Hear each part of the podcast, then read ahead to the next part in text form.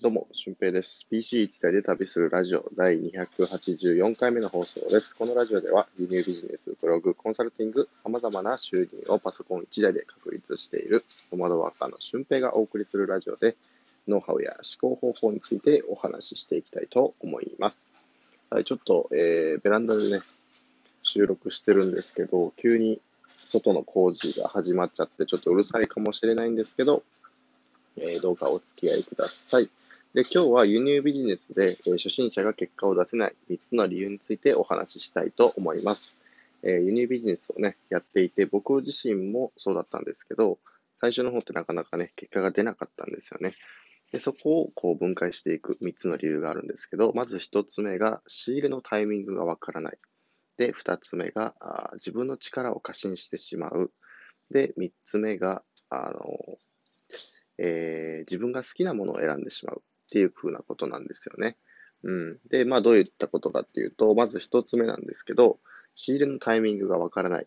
ね、これ多分輸入に関して結構永遠の悩みだなと思うんですけど、その輸入品が自分の家に届いたりとか、借りてる倉庫にね、届いたりするのって2週間か3週間ぐらいかかるんですよね。で、その中でいくら仕入れて、えーそのいくら販売できるかっていう、そのサイクルがね、正直わかんないんですよね。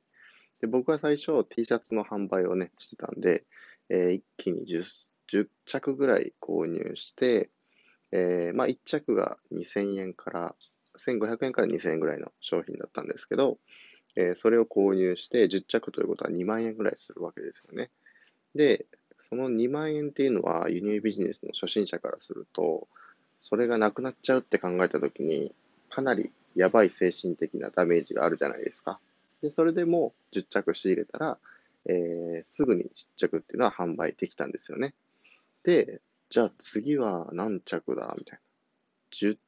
15着か？みたいなね。で、T シャツだったんで、その季節性もあるから、え3週間後に到着した場合、15着購入したらそれが売れるのかどうかっていうのもね、正直不安なところがあったんですよね。うん。で、えーまあ初心者の場合、そういったことを考えると思うんですけど、実際、その、やっていく中でも輸入品、まあ僕の場合、車とかバイクの部品が多いんですけど、えーそれを輸入する段階においても、何個仕入れればいいのかっていうのは正直わからなくなってきてしまうと思うんですよ。うん。で、僕はもう大体感覚的に掴んでいるので、えーその商品がなくなったら仕入れるっていう感覚ではなくて、その商品が例えば5つ仕入れたときに、2つなくなったら次のロットを仕入れようっていうふうに、えー仕入れてみたりとかね、するんですよね。で、その、まあ、時には全く売れてないけど、えー向こうのセラー側の在庫が補充されたから、えー追加で仕入れを行うっていうことも実際行っているんですよね。うん。で、そうなってくると、えー本当に仕入れのタイミングっていうのはわからないと思います。で、このタイミングを逃すと正直利益って取れなくなってきて、えーまあ1ヶ月にね、その、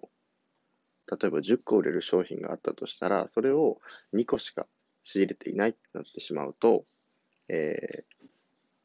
結構な機械損失ですよね。うん、8個分。で、1つの利益が、えー3000円だとすると、8個、2万4000円違ってくるわけですよね。で、いう商品が、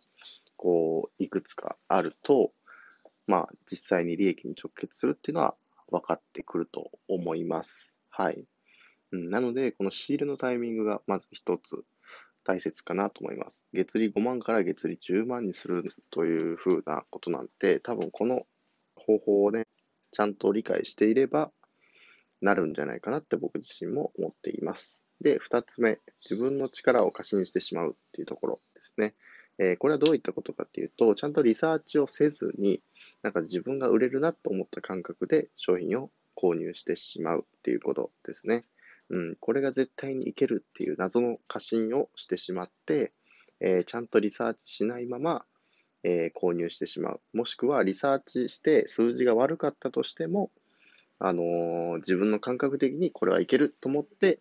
購入してしまう。で、それが売れなくて、えー在庫になって抱えてしまうっていうふうなこと。うん、これも、まあ僕のコンサル生の中ではいないですけど、実際にこう、輸入ビジネスをしてきて、コミュニティとかを見ていく中で、えー、実際にいた人なんですよね。で、僕はそんなにこう、うん、思い切った仕入れっていうのはあんまりしてなくて、あの、まあ、データに忠実にというかね、まあ、理系能なので頭が、その数字に頼ったあものをね、結構やるかなっていう感じですね。うん。で、もし数字でこう解決できなくて、まあ自分がね、これいいなと思った商品っていうのはもう経験則から見て、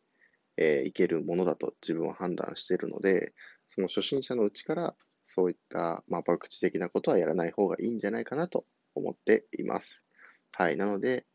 自分のね、自信を信じるんじゃなくて、ちゃんとデータを最初は信じて、えー、行いましょうということです。で、3つ目なんですけど、えー、なんだったっけ。まあ、自分の能力的なものですよね。うん。あの、自分一人で抱え込まないっていうこと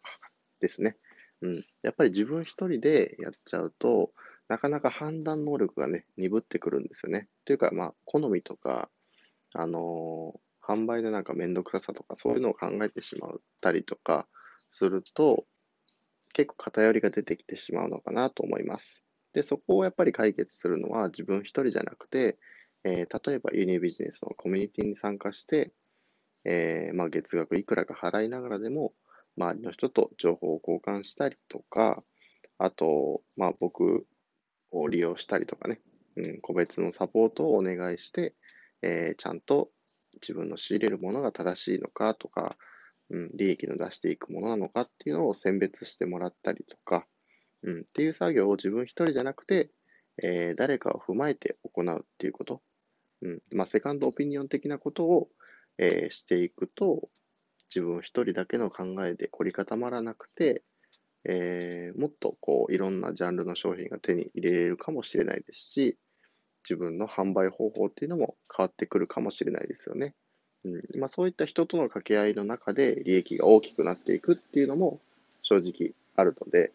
えー、これもね、ぜひ活用してほしいなと思います。はい。ということで、今回は輸入ビジネスの初心者が、え、利益を出せない3つの理由についてお話ししました。おさらいしておくと、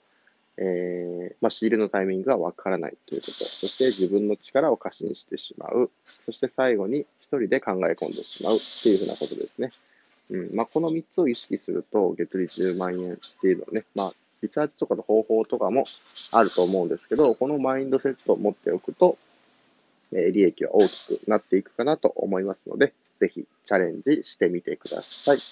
ということで本日の配信は以上です。また次回の配信でもお会いしましょう。えー、あ、合わせて聞きたいですね。合わせて聞きたいは、